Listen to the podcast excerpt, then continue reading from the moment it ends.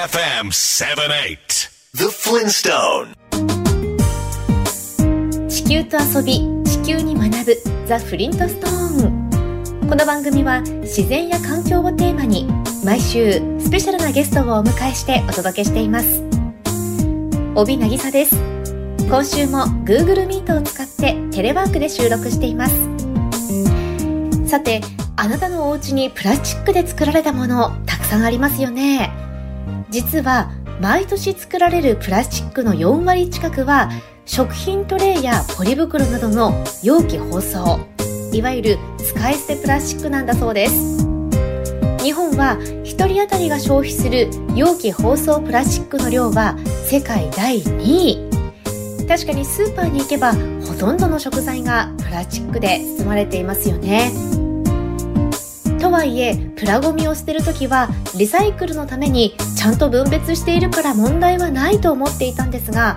日本ではプラゴミのおよそ70%は燃やしていて日本国内でリサイクルされているのはわずか8%ほどだそうです。世界の海に流れ出ているプラゴミは2050年には魚の量を超えるとも言われています。自然環境では分解されることがほとんどないプラゴミ。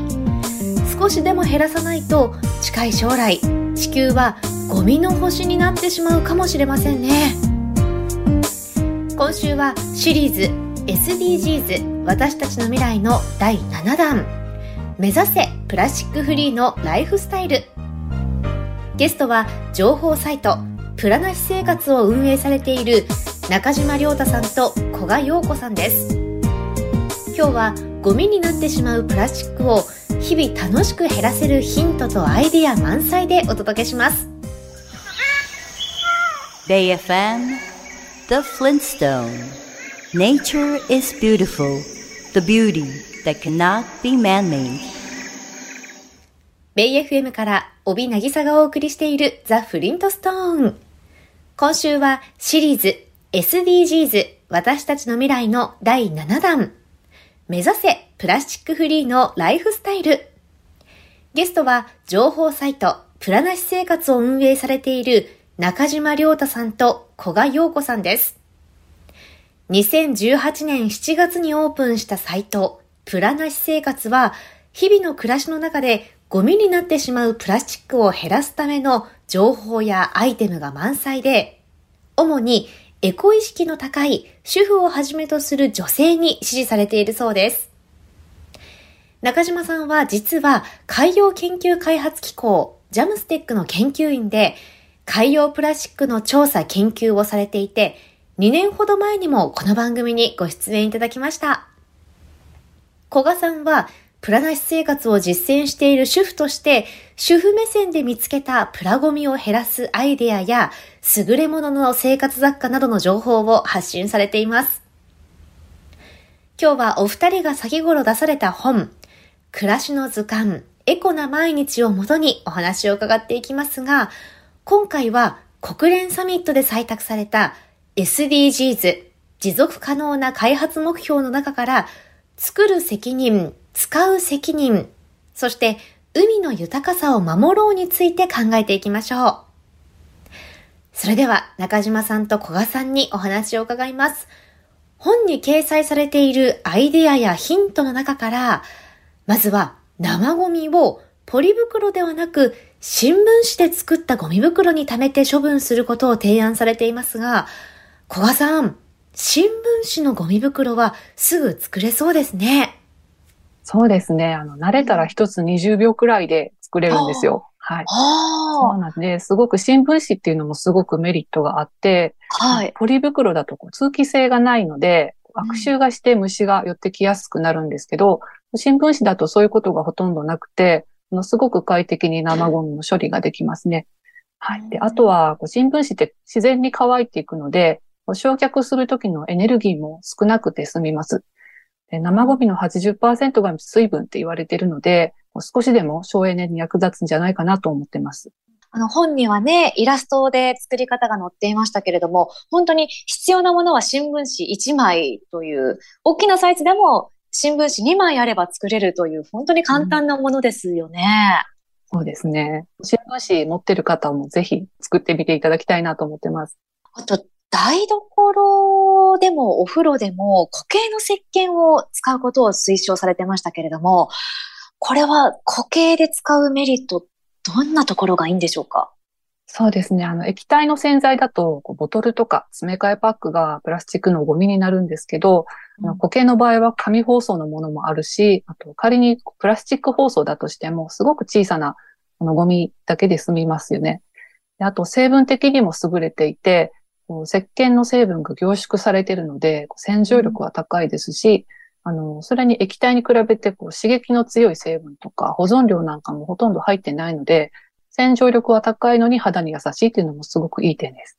なんか油汚れとかって落ちにくいイメージだったんですけど、そんなことはないんですね。そうですね。ちょっとね、使い方にコツがあるんですけど、はい、最初にこうギトギトした油汚れは、こう、あらかじめこういらない布とかで拭き取っておいて、あの、洗ってもらうとすごく綺麗になりますね。あと、石鹸で洗った後も、こう、水を張ったたらいにつけない方がいいです。なんでかっていうと、こう、泡の中に閉じ込めたこう油が、たらいに広がっちゃうんですよ、水の中に。で、それで他の食器が汚れちゃったりするので、こう、試すすぎはせずに、その一個一個洗っていった方が、あの、綺麗になりやすいです。食器洗い用のスポンジっていうのは、プラスチック製のものだと、やっぱりダメなんでしょうか？プラスチック製のスポンジとかたわしとかですとね、だんだん使ってるうちに小さくなってきたりするんですけど、あれってプラスチックが削れて微小なマイクロプラスチックになって下水を流れていくんですよね。でだから使っていくうちにどんどんどんどん環境を汚染していくことになるんですよ。なので、えっ、ー、と、プラスチック製のスポンジとかたわしをですね、天然素材に変えることがてもおすすめなんです。例えばどんなものがいいんでしょうか？例えばですね、木綿で作られたガラ、ガラ棒の布巾とかですね。はいはい。よく琵琶湖布巾っていう名前でも売ってるんですけど、これがとってもよく落ちるんですよね。あとは、もしちょっと焦げ付きのものとかであったら、あの、白のたわしとか、天然素材でできたたわしもよく、あの、落ちますので、もう、それだけあれば全く困ることないですね。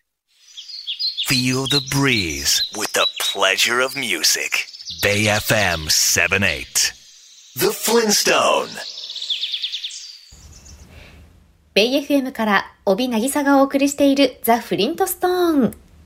今週は情報サイト、プラナシ生活を運営されている中島さんと古賀さんにお話を伺っています。先ほど固形洗剤のお話がありましたが、古賀さんによると、髪の毛がサラサラになる美容成分の入った固形シャンプーがあるそうですよ。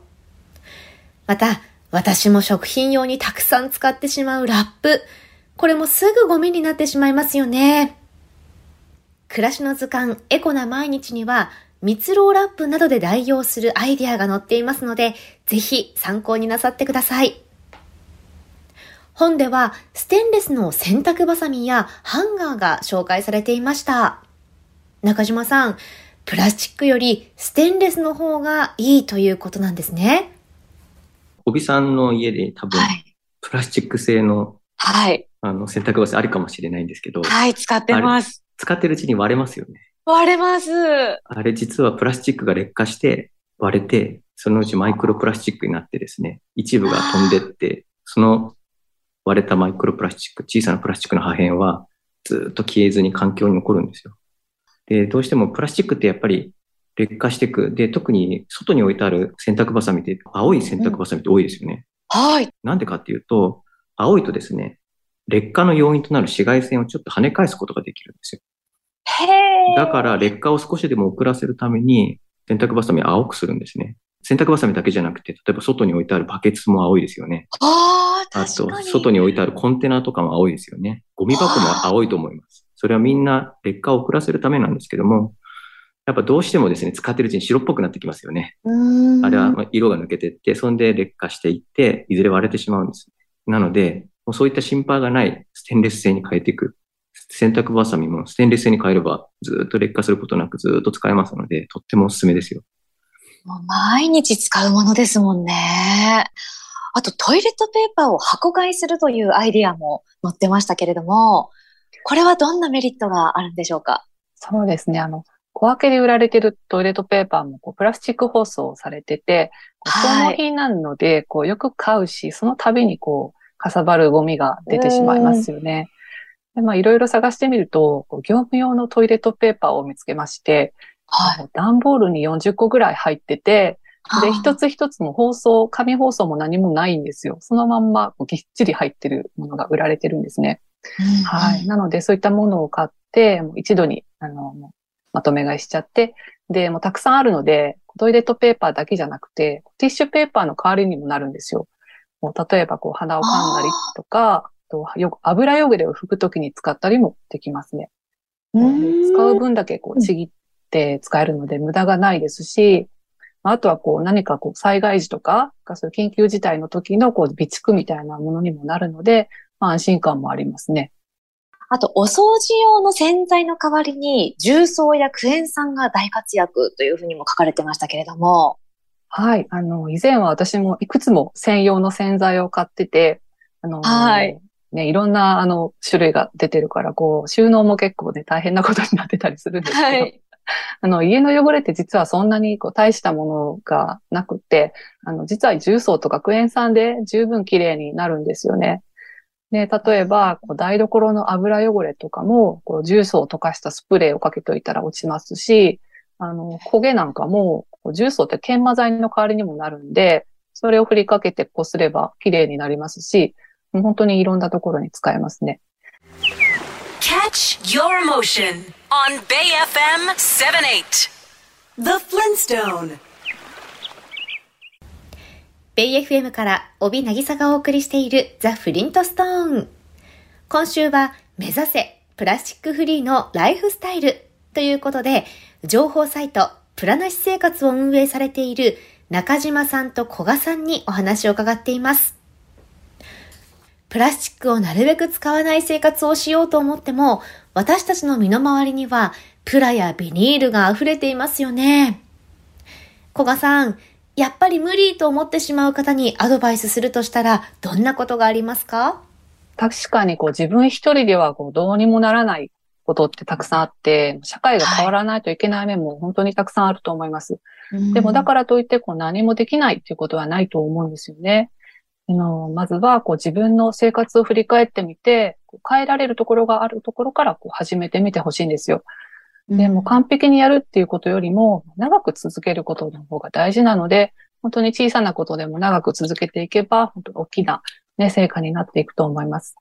であとは、企業とか、お住まいの地域の自治体に対しても、もっとこういうものがあったらいいなとか、こんな仕組みができたらいいのにっていう要望を伝えていくってことも大事になってきますね。主婦の方ですと、自分一人が気をつけてても、いや、ちょっと主人がとか、息子がとか、いろいろなことあると思うんですけど、家族みんなで意識を変えるっていう、なんかこう、いい方法っていうのはありますか？みんなで協力するっていう。そうですね。私もね、はい、最初はこう結構突っ走って、こう理屈っぽくなったり、押し付けみたいな感じになってしまった時があって、はい、でもいくら正論言ったところで、こう分かってるけど、まあ、ついていけないみたいな感じ、反感を買ってしまうことがあるので、もうそういうのはもう一切やめましたね。なので今はこう私はこうこういうことが気になっているとか、私はこういうことが好きっていうのをこうさりげなく言ったりしてて、でなのでこうふとした時に、こう周りが家族がこう気をつけてくれることがちょっとずつ増えてきたような感じがしますね。はい。で、あとは、こう家族が興味のあることにこうリンクさせていくといいかなって思います。例えば、可愛いものが好きなら、海のプラゴミで作った綺麗なアクセサリーの話をしたりとか、何か欲しいものがあるんだったら、こうエシカルな商品のこう一緒に見てみたりとか、そこから話題が広がっていったりもしますね。さっき話してた新聞紙で作るゴミ袋なんかは、えー、あの、子供のお小遣い稼ぎにとっても良くて、1枚作ったら10円とか、こうそうすると子供たち楽しみながら作って、その時になんでこうやって作らなきゃいけないのって話をしたりすると、自然とどうしてこう問題なのかとかいうのを分かってくれたりしますよね。子供ってとっても敏感なので、あの、すぐ理解してくれたりします。ああ、確かに楽しみながら学べるっていうのは素晴らしいですよね。お二人はプラなし生活をしてみて、どんなことが喜びとして感じますか？私は、あの、普段使うものに愛着が湧くようになりましたね。うん、あの、こう、しっかり一つ一つ選んで、保湿のいいものを長く使うっていうことを、こう、気をつけてると、こう、うん、やっぱ一つ一つのものが、こう、愛着湧いてきて、そういったものをこう使いこなせてるっていうことにも自信がつきますし、うん、そうですね。なので、こう、ちょいちょいこう、使い捨てのものを買うっていう無駄もなくなったっていうのが、はい、良かったなって思ってます。私の場合はなんか、間違い探しでもなくて、パズルでもないですけど、あ、うん、こんなところもプラスチック使われてるっていう、見つけて、あ、これこれに変えられるじゃんというのを見つけた時の喜びは、僕も古賀さんもとっても大きいですね。エコな商品ってちょっと価格が高いイメージがあるんですけれども、購入をためらう方に声をかけるとしたら、どんな声をかけますか？そうですね。もう無理に高いものを買う必要はないですし、一気に買い替える必要もないと思うんですね。うん、で、まあ、今家にあるプラスチック製品でまだ使えるものは大事に使い続ければいいと思いますし、うん、新しく買い替えるときに一つずつじっくり選んでほしいですね。であとは、今はこう価格が高くても、購入者が増えるとロット数も増えて価格が下がるっていうこともあるので、うん、長い目で見て計画的に切り替えてもらうと無理がないかなと思います。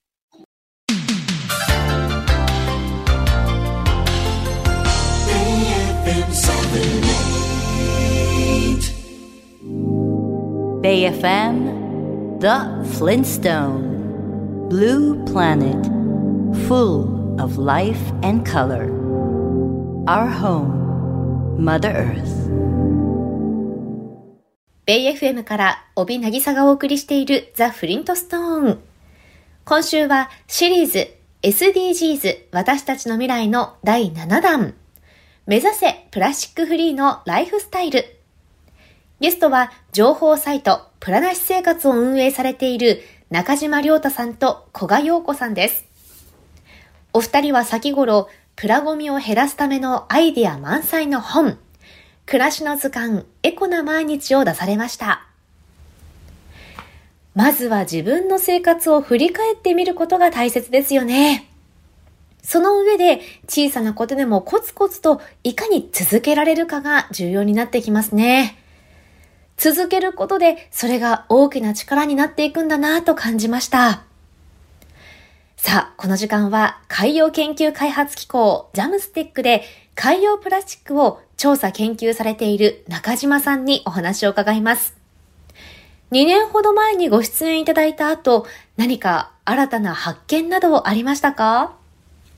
はい。えっ、ー、と、前回大木さんと話したときは、はい、深海、水深約6000メートルの海底に行った時の話しましたよね。えー、はい。あの時はですね、なんでああいう調査をしたかというと、プラスチックが行方不明になっているっていうのが問題だったんですね。うん、えっと、まあ、一言で言うと、海にたくさんのプラスチックが流れ込んでるんですけども、実は海の表面に浮かんでる、海面にプカプカ浮いてるゴミって全体の1%ぐらいしかなくて、残り99%がどっかに行っちゃってる、行方不明になってるっていうのが問題だったんです。はい、おそらく全部が、ほとんどがほとんどですね、深海に沈んでるんじゃないかってことで、深海の調査を開始したわけですよ。で、うん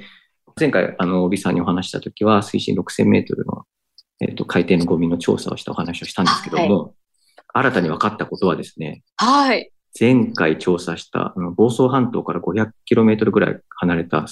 まあ、すごい陸から離れてるところですよね。うんうん、そこの海底に落ちてたゴミっていうのが、世界でもトップクラスに多かったってことが分かったんですよ。世界でトップクラスですか？はい。世界でも、あの、やっぱ同じような推進体で比べたらもう間違いなく世界一ですし、他の陸からちょっと近いようなところと比べてもやっぱり多かったんですね。つまりそう、うん。つまりですね、これはどういうことかというと、やっぱり日本の近海の深海底ってゴミの本当に溜まり場になってるんだってことを意味してるんです。なので、今後はですね、もっと今年の冬もですね、また来年も調査を続けていくんですけど、はい。えっ、と、日本の周辺でもっとゴミが溜まっている深海があると予想されているので、そういったところをどんどんどんどん明らかにしていく予定です。へえ、今後解き明かしたいことというと、今後解き明かしたいことはですね、やっぱり日本のあの近海の海底に沈んでいるプラゴミの量を見えるようにすることです。まあ、ちょっと難しく言うと可視化するってことなんですけど、うんうん、やっぱ深海に沈んでるゴミ見えないじゃないですか。はい。で、海に浮いてたら見えるけど、深海に入ってたらまず見えないので、でもそこにたくさんのゴミがあることがだんだん分かってきましたから、うん、日本の周辺のどこの深海にどれだけゴミが溜まっているのか、どのように溜まっていくのか、そういったことを知ることが今後ですね、プラゴミを減らすための政策を打ち立てていく上でとっても重要な情報になるんですね。なので、まずは見えるようにするってことが目標です。コロナ禍って何か海洋ゴミに影響とかってあったんですかね？いや、コロナになってですね、まあ、まずマスクのゴミと手袋のゴミが世界中で増えたんですね。うわもうマスクなんて、えっと、毎月世界中で数千億枚とか使われてますので、えっ、と、非常にたくさんゴミになって環境に漏れ出てますね。やっぱ落ちてるの見たことありますよね。あります。ああいうことがやっぱ世界中で起きていて、それがやっぱ海にも入ってますし、あとコロナ禍になって、やっぱ使い捨てのプラスチックの消費量が圧倒的に増えました。どうしてもあのテイクアウトするようになりますし、何でも、はい、使い捨てた方が安心っていうのもあって、やっぱり使い捨てがプラスチックが増えたってことは否めないですね。Catch your emotion on Bay FM 78. The Flintstone. ベイ FM から帯渚がお送りしているザ・フリントストーン。今週は情報サイトプラなし生活を運営されている中島さんと古賀さんにお話を伺っています。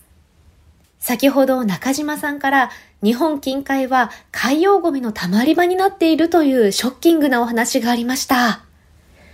私たちのライフスタイルを見直してプラゴミを減らすことが急がれていますね。ところで今、お二人が一番減ったらいいなと思うプラゴミは何でしょうか？まずは古賀さんからお願いします。私は個人的にはポリ袋ですね。あの、スーパーでお買い物した時に、はい、お肉とかお魚を小さいポリ袋に入れて渡されるってことがよくあるんですけど、はい、あります毎回あの、レジに行く前に、ポリ袋いりませんって言わないといけないっていうのがあって、そうですね。できる、まあ、汚れないようにするために、こうしていただいてるっていうのはわかるんですけど、うん、なんかせめてレジ袋みたいに、いる、いらないを選択できたらいいなって思ってます。確かにそうですね。うん、これ入れましょうかっていうのを聞かれないままもうね、入れられてますもんね。はい、ああ、確かにそうですね。高島さんはいかがですか？いろいろありますけど、特に思うのは、使い捨てのお手拭きですね。ああ。も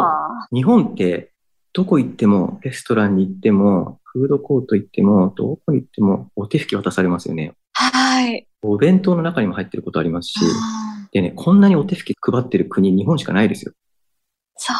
か。で、ファミリーレストランでもいいんですけど、うん、お手拭きって何気なく渡されて、はい、当たり前のように開けて手を拭いて、置いときますよね、うん、で、見た目めちゃめちゃ汚いんですよ。で、こう、ちょっとご飯食べ終わった後、あの、トイレ行って、また戻ってきたら、あ、すごい散乱してる袋とお手拭きが散乱してますよね。もう見た目も良くないし、あと、お手拭きの袋はプラスチックだし、お手拭き自体もプラスチックでできてるんですよ。あれ、はい、あれ不織布ですよね。不織布ってやっぱプラスチックを混ぜて作りますので、はい、あれ、使い捨てプラスチックなんですねで。とにかくこれをですね、なるべく出さないんですよ。で、みんな手を洗えばいいんですよ。うん。そういうふうにちょっと習慣を変えていくだけでもゴミの量が大きく減るんじゃないかなと思ってます。確かに当たり前とみんなが思ってしまってますもんね。はい。ああ。では最後にお二人にお聞きします。プラなし生活を実践してきて、ご自身の中で何が一番変わりましたか？私はあの使い捨てを見直すようになって、本当に必要かどうかすごく考えるようになりましたね。うん、もう新しく買うときもすごく慎重になってて、ゴミになったらどうやって捨てるのかなとか、まあ、いろいろ考えるようになりました。で、あとは買わずにこうあるものでどうにかできないかとか、自分で作ることも増えましたね。でそれによってこう、好奇心みたいなものが満たされて、クリエイティブなことが増えていくっていうのがすごく楽しいですね。中島さんはいかがでしょう？私はですね、私やっぱり研究者なので、あ、こういったプラスチックが健康に影響するかもしれないんだとかいうのを、そうやって調べていくことで、本当にこの問題を解決するのは私たちの世代だけじゃなくて、今、若い世代、あるいは子供たちって未来を担う時代のあの主役たちにやっぱりこう問題を伝えていかなきゃいけないんだっていう意識がどんどんどんどん高まってきて、こういうプラなし生活っていうものを通じてですね、何でこの問題は問題なのかっていうのをどんどんどんどん広めていって、さらに知ることでアクションにつながるので、そういった活動をもっともっと広げていきたいなっていうふうに強く思うようになってきました。Feel the breeze with the pleasure of music. Bay FM 78. The Flintstone.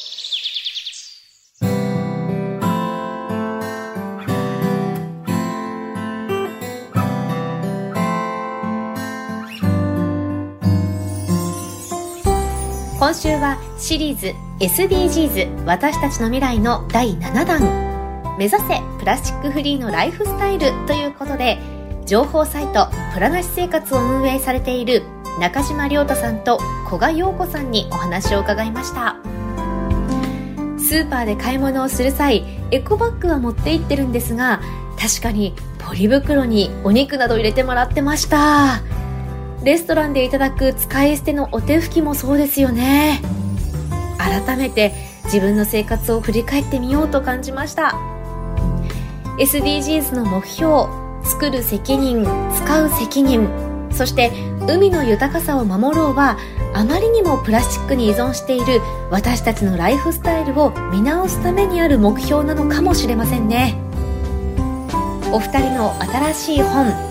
暮らしの図鑑エコな毎日をぜひ参考になさってみてください。プラスチックを減らすためのアイデアや情報基礎知識が満載です。写真を豊富に使って分かりやすく解説。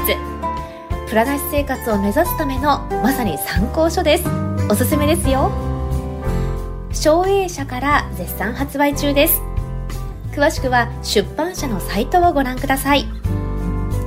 情報サイトプラなし生活もぜひご覧ください。いずれもこの番組のホームページにリンクを貼っておきます。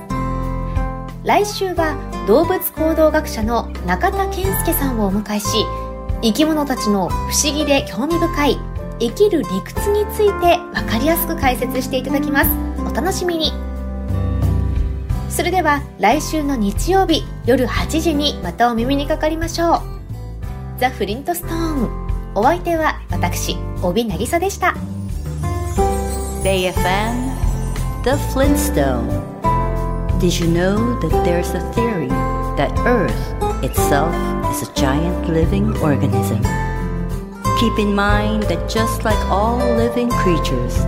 we, mankind, are a part of nature.